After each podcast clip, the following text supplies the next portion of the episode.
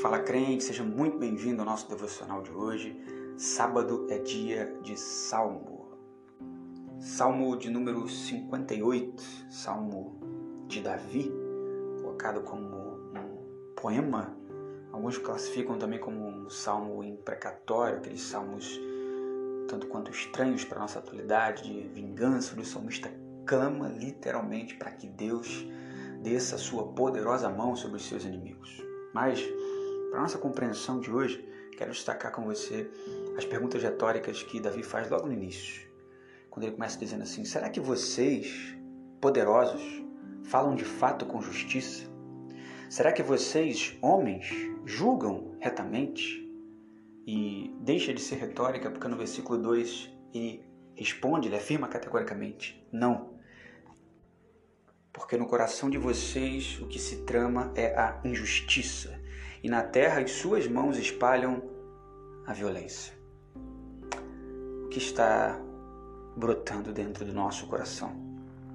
O que temos espalhado com a nossa vida, com a nossa fala, com a nossa caminhada, com os nossos discursos, mas principalmente com os nossos testemunhos. Poderosos praticam injustiça. Homens não julgam retamente. Davi depende completamente de Deus. Davi depende completamente desse Deus que é justo. Dentro da perspectiva de justiça de Davi, ele diz: Olha, os ímpios erram o caminho desde o ventre, desviam-se os mentirosos desde que nascem. São venenosos como uma serpente, tapando os seus ouvidos, tapando os ouvidos para aquilo que é justo, para aquilo que é reto, para aquilo que é correto. Precisa estar atento para por que a gente tem dado ouvidos, mas também para o que, que a gente tem tapado os nossos ouvidos? O que, que você prefere não ouvir? Não no sentido de se preservar, mas no sentido de não se envolver com aquilo que é justo, correto, santo e não querer se envolver com aquilo que deve ser feito.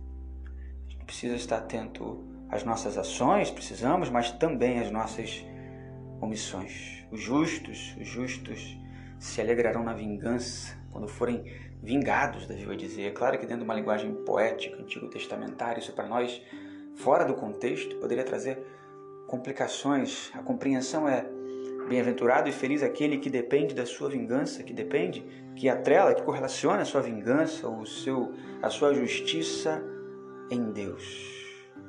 Tanto que a conclusão de Davi é então, versículo 11, os homens comentarão: de fato, justos têm a sua recompensa porque com certeza há um Deus que faz justiça na terra, do jeito dele, do modo dele, do tempo dele, mas sempre faz, porque ele sempre é Deus.